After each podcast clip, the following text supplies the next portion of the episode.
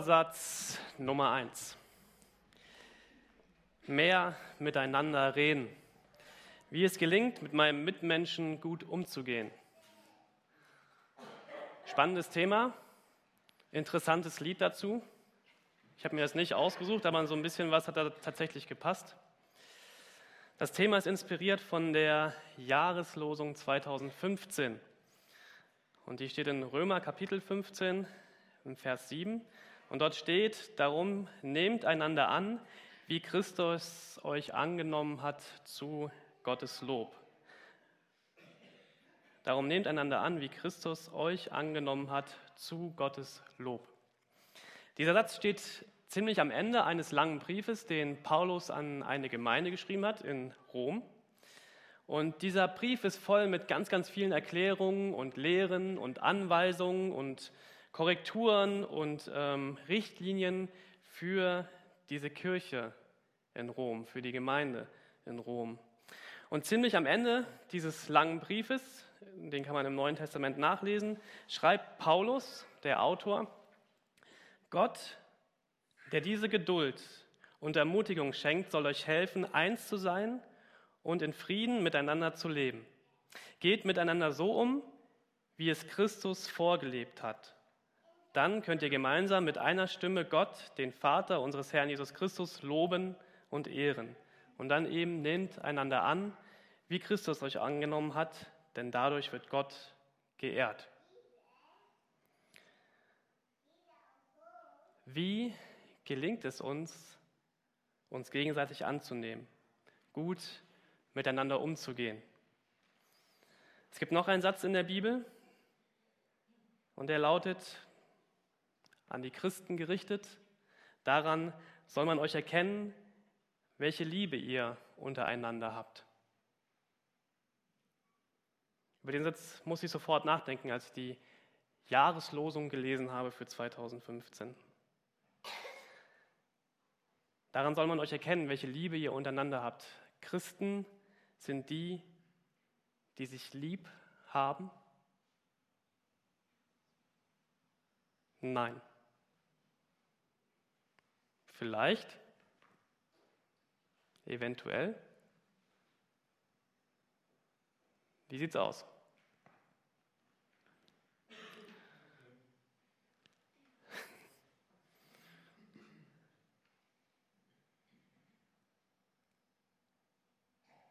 Ich glaube, dass wir freundlich zueinander sein sollen, das Gute suchen sollen, das steht für mich außer Frage.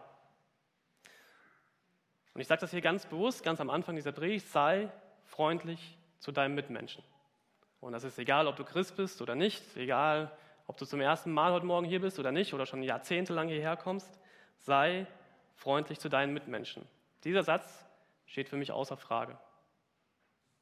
Das glaube ich, dass das ein zutiefst guter Vorsatz ist, den sich jeder von uns fassen kann. Sei freundlich zu deinem Mitmenschen. Die Frage ist, und das eigentliche Problem ist doch, wie wir in unseren Konflikten miteinander umgehen. Das haben wir gerade auch gesungen. Wir streiten und wir lieben uns trotzdem. Ist das so? Haben wir das schon gelernt? Und deswegen geht es heute in dieser Predigt, in dieser Predigt genau um diesen Punkt. Es geht um Ehrlichkeit, Klarheit und Respekt. Es geht darum, wie ich mit zwischenmenschlichen Konflikten, auch hier in so einer Gemeinde, in einer Kirche, umgehen kann. Und ich habe über ein paar Konflikte nachgedacht, die ich so in den letzten Wochen und Monaten hatte. Und ich gehe nicht auf alle ein, aber ein paar Beispiele möchte ich euch gerne bringen. Welche Konflikte meine ich? Und was ich äh, gelernt habe, auch in den letzten Monaten, ist, es gibt diese 10 zu 1 Theorie. Die hat mir mal ein weiser Bibelschullehrer während meines Studiums beigebracht. Er hat zu mir gesagt, Marc, in einem Raum mit zehn Leuten finden neun dich gut und einer findet dich blöd. Das ist so. Dagegen kannst du gar nichts machen. Jetzt zähle ich mal durch. Hier sind 100 Leute ungefähr. Zehn von euch werden mich wahrscheinlich blöd finden. Könnt ihr mal bitte aufstehen? Nein, ihr dürft gerne sitzen bleiben. Ist auch vollkommen okay. Ich weiß, dass ihr hier seid und ich komme mit euch klar. Ist super. Ihr sind alle willkommen.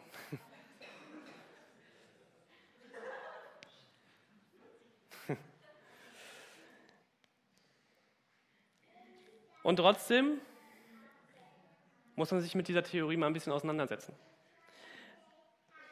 Du hast irgendwas gemacht. Zehn finden das super oder neun und einer nicht. Und meistens ist es so, dass diese zehn dir sagen, ey Marc, war super heute wieder oder keine Ahnung, Nelly, hast du gut gemacht, sahst wieder super aus, keine Ahnung, gut gesprochen oder hast du gut gemalt oder renoviert, keine Ahnung. Und du freust dich drüber und dann kommt dieser eine und der drückt dir nur so einen dummen Spruch rein. Kein reflektiertes Feedback, was dir irgendwie weiterhelfen soll. Nee, nur so ein Spruch, ein Wort, ein Satz. Ich meine, du freust dich über diese zehn, ja, wo du weißt, ja, die meinen das auch ernst, die mögen dich und die wollen dich loben. Aber dieser eine, der lässt dich nicht mehr los.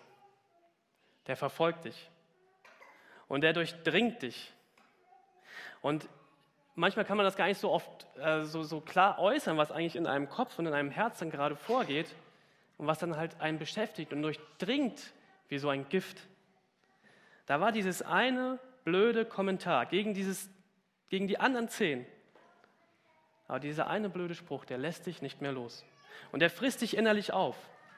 Aber irgendwie kannst du es nicht abstellen, egal wie sehr du dagegen ankämpfst. Und das sind diese kleinen Sticheleien diese Kommentare, die eigentlich gar kein Gespräch beabsichtigen, sondern einfach nur etwas sagen wollen. Vielleicht Druck loslassen wollen, keine Ahnung. Ein banales Beispiel, passt ein bisschen zu nach Weihnachten. Da steht dir gegen, jemand gegenüber und sagt dir, guckt dich an und sagt dir, na, du hast aber auch schon lange keinen Sport mehr gemacht. Ist mir passiert. Nicht heute Morgen. hast auch etwas zugenommen. Dachte ich so, ja, danke. Aber dieser dumme Spruch, den du mir jetzt reingedrückt hast, gibt mir das jetzt das Recht, auch dein Äußerliches zu beurteilen? Wollen wir darüber mal sprechen? Nein. Ich wollte nur mal sagen, dass du dick geworden bist. Ist ein bisschen lustig, ja, ich weiß. Ich habe nicht viel zugenommen. Aber ein bisschen. Kennst du das, wenn du dich mit einem Papier schneidest? Wir hatten als Kinder mal so gegenseitig die Mutprobe. Ich halte dir meine Hand hin und du schneidest nicht mit einem Stück Papier. Mal gucken, wer es länger aushält. Am schlimmsten ist es hier, zwischen, zwischen den Fingern, bei den Schwimmhäuten oder wie das heißt.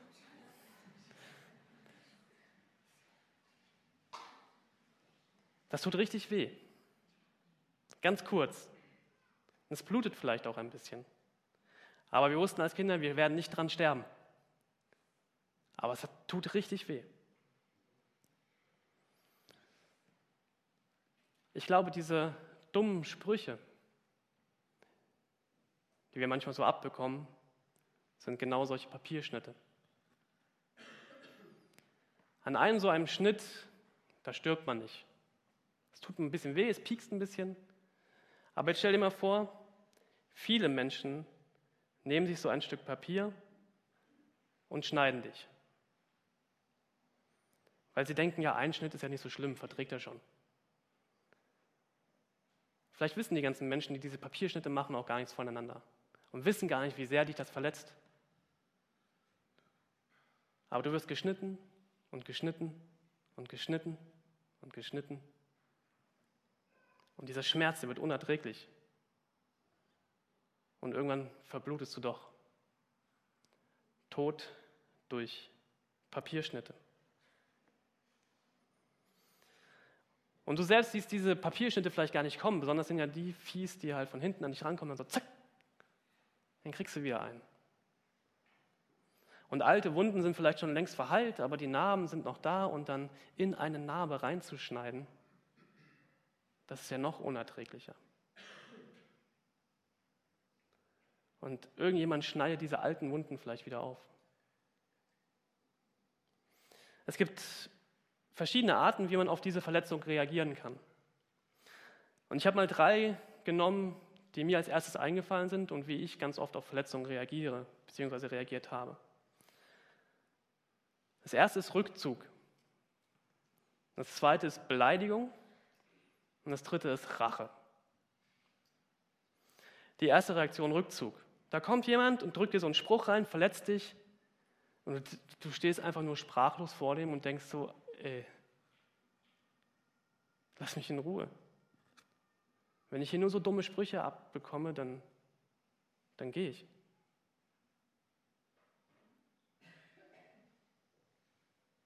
Die zweite Reaktion, Beleidigung. Guckst dir denjenigen an, der dir diesen dummen Spruch reindrückt und guckst dir ihn an und denkst so, ja, komm, du hast das zu mir gesagt, du spinnst doch. Oder du denkst, okay, die eine schon wieder, die hat ja eh eine Klatsche. Oder hat eh keine Ahnung. Oder die beiden sind ständig unzufrieden und meckern eh den ganzen Tag nur rum. Völlig bescheuert. Jetzt lassen sie es halt an mir aus. Selber blöd. Und noch schlimmere Beleidigungen. Man sucht irgendwie nach Rechtfertigung und Erklärung, warum dieser oder diese das jetzt über mich gesagt haben. Und die dritte Reaktion, Rache. Passive Rache. Ich gebe dir nicht mehr, was du brauchst. Du hast mir wehgetan, also tue ich dir nichts mehr Gutes. Ich gebe dir keine Liebe mehr. Das hast du nicht verdient. Du hast mich verletzt. Aktive Rache. Ich kenne deinen Schwachpunkt. Und wenn du mir einen dummen Spruch reindrückst, wart's ab. Ich werde dich jetzt richtig fertig machen. Ich habe mehr Bildung als du. Ich kenne mich in dem Punkt besser aus als du. Ich weiß besser Bescheid. Ich habe mehr Mittel. Ich habe mehr Freunde. Und ich habe auf jeden Fall stärkere Brüder. Und ich werde dich vernichten. Ich werde dieses Schlachtfeld dir einfach nicht übergeben. Ich werde hier als Sieger weggehen.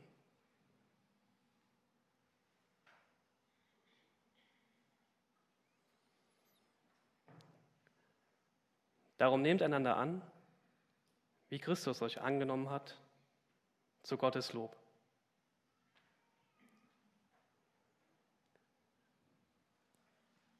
Diese drei Situationen, die ich euch beschrieben habe, habe ich nicht nur in irgendeiner Konstellation, in einer Berufswelt oder Uniwelt oder keine Ahnung wo erlebt, sondern auch hier in dieser Kirche.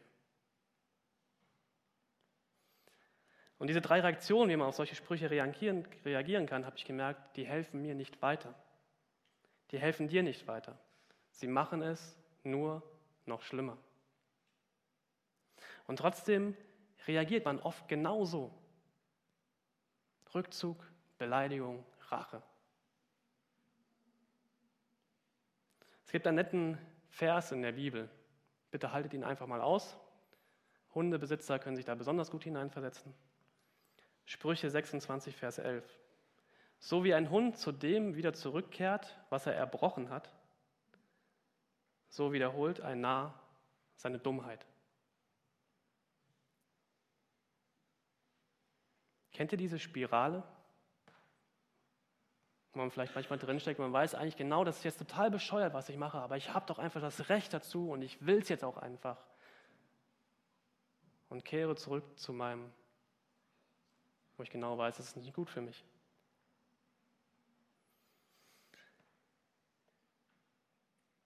Es gibt zwei Ansätze, die ich herausgefunden habe, die in solchen Konfliktsituationen wirklich weiterhelfen. Der erste Ansatz ist Ehrlichkeit, Klarheit und Respekt. Und der zweite Ansatz ist Vergebung. Ehrlichkeit, Klarheit und Respekt. Der gleiche Paulus, der diese Jahreslosung 2015 formuliert hat, der diesen Satz geschrieben hat, der schreibt auch einen Brief an einen, an einen Mann namens Titus. Und dieser Titus ist interessanterweise ein Gemeindeleiter. Und ich lese ein paar Sätze aus diesem Brief an Titus. Und da schreibt Paulus an Titus. Erinnere, erinnere alle daran, also in dieser Gemeinde wahrscheinlich, sie sollen gehorsam und zu Gutem bereit sein, über niemanden lästern und jedem Streit aus dem Weg gehen. Alle Menschen sollen sie mit Freundlichkeit und Geduld begegnen. Auch wir waren früher unwissend und ungehorsam.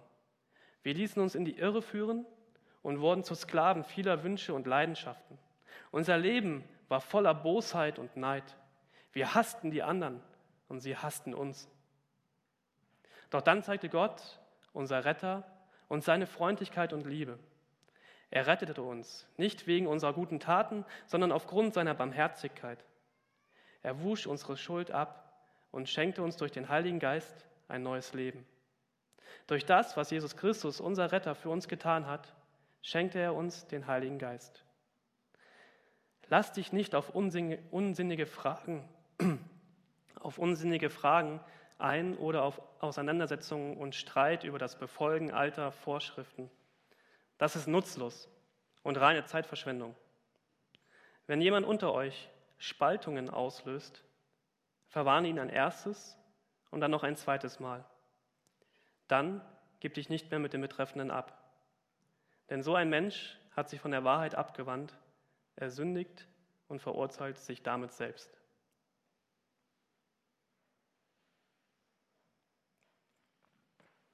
Tut manchmal gut, die Bibel zu lesen. Eigentlich jeden Tag, 15 Minuten. Empfehle ich jedem von euch. Lest mal den Römerbrief und den Titusbrief.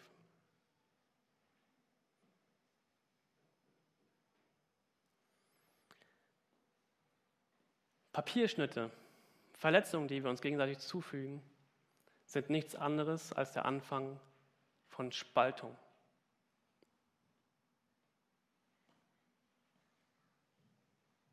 So fängt es an.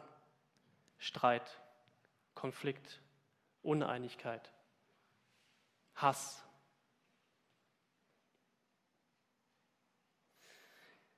In Kirchen und Gemeinden ist nicht alles Friede, Freude, Eierkuchen. Liebe. Wenn das so wäre, dann hätte Paulus diesen Brief an Titus nicht geschrieben. Und wir kennen das wahrscheinlich nur zu gut. Es gibt überall Menschen, die andere mit Papierschnitten verletzen. An deiner Arbeit, vielleicht deine Nachbarn, Schule, Uni und eben auch Gemeinde. Es gibt diese Menschen, die nicht zufrieden sind, die etwas nicht gut finden, die ewig diskutieren, die meckern, die bitter sind, anderen sagen, wie man es besser machen müsste, die die ganzen Erwartungen haben, die da irgendwie unterschwellig da sind und die dich nicht gut finden. Und ich erinnere dich an diese 10 zu 1 Theorie. Das ist normal. Das ist da. Das ist auch okay so. Die Frage ist nur, wie gehe ich, wie gehst du jetzt damit um? Das hier ist eine Gemeinde, eine wunderschöne. Ich war jetzt ein paar Tage unterwegs und ich habe mich richtig gefreut, wieder nach Hause zu kommen. In meine Gemeinde, mein Zuhause. Und ich habe mich gefreut, euch alle, oder ich freue mich jetzt auch gerade, euch alle zu sehen. Und ich weiß nicht, ob ihr die Kinder eben hier erlebt habt.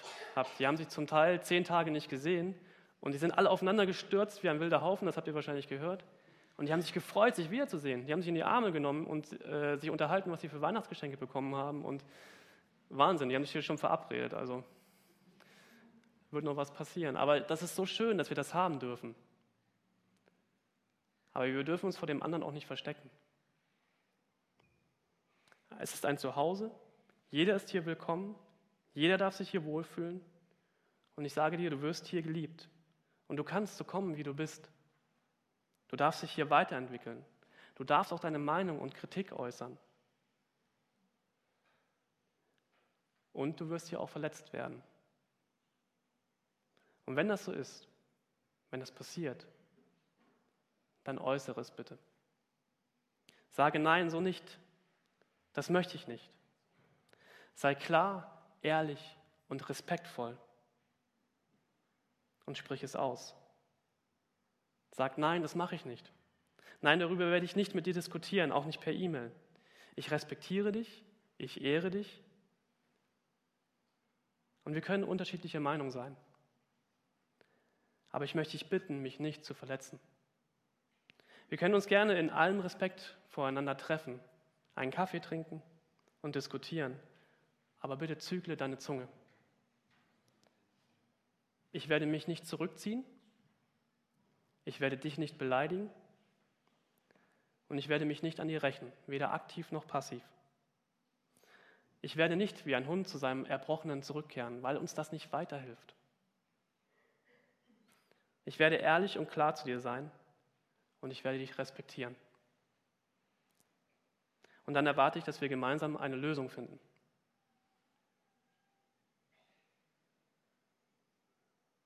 In Epheser steht auch ein Brief von Paulus. Hört auf zu lügen und sagt einander die Wahrheit, weil wir alle zusammengehören. Sündigt nicht, wenn ihr zornig seid, und lasst die Sonne nicht über euren Zorn untergehen. Gebt dem Teufel keine Möglichkeit, durch den Zorn Macht über euch zu gewinnen.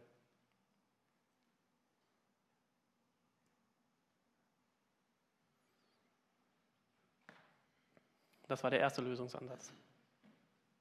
Der zweite ist Vergebung.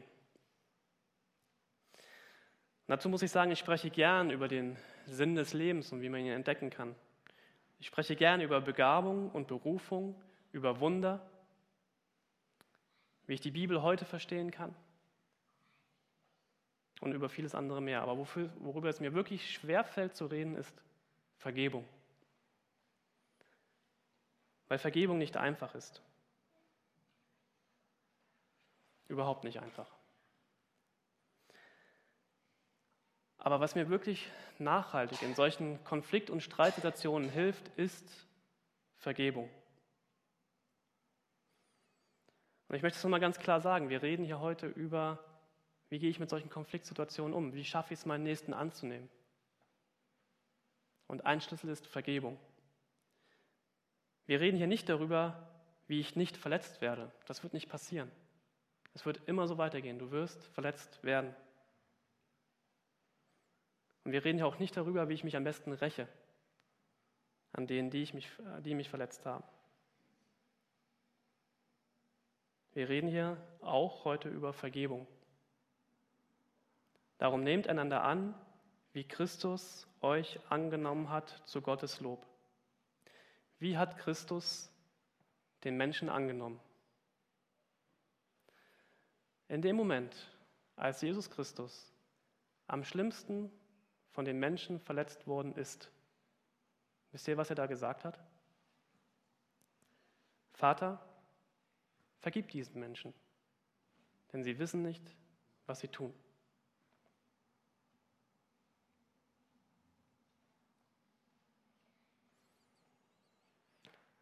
Und ich sage dir und mir, du kannst und musst vergeben lernen.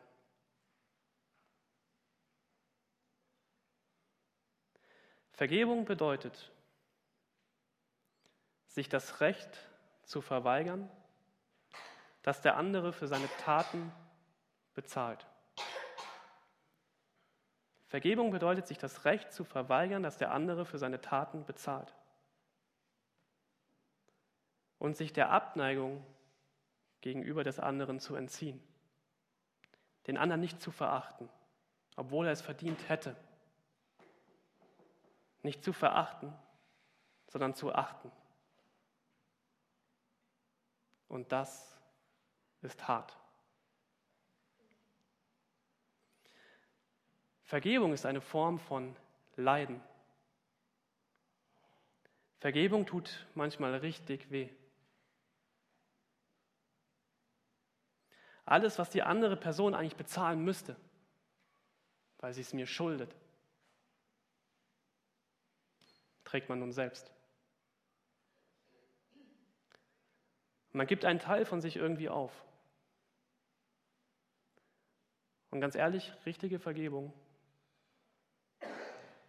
fühlt sich an wie eine Art Tod. Sein Recht auf Rache nicht auszuleben. Und ja, es ist eine Art Tod, den man stirbt. Was aber daraus folgt, ist eine Auferstehung zu einem Leben ohne Bitterkeit und Zynismus.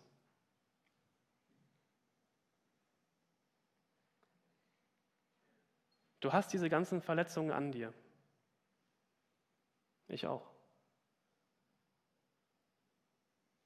Und du wirst weiter verletzt werden. Ich auch. Aber du wirst es schaffen, da durchzukommen. Und du wirst es schaffen, Vergebung auszusprechen. Das ist ein neues Leben, das sich lohnt zu leben. Auch wenn man dafür erstmal einen kleinen Tod sterben muss. Als Jesus seinen Tod am Kreuz akzeptierte, öffnete sein Tod eine Quelle der erlösenden Kraft der Liebe. Aber Jesus musste erstmal sterben, sich selbst aufgeben, nicht auf sein Recht bestehen. Vergebung ist jedes Mal ein kleiner Tod, den man stirbt. Was folgt, ist eine Auferstehung zu einem Leben ohne Bitterkeit und Zynismus. Und eins habe ich auch gelernt. Vergebung ist wie ein Muskel. Je mehr du ihn trainierst, desto stärker wird er.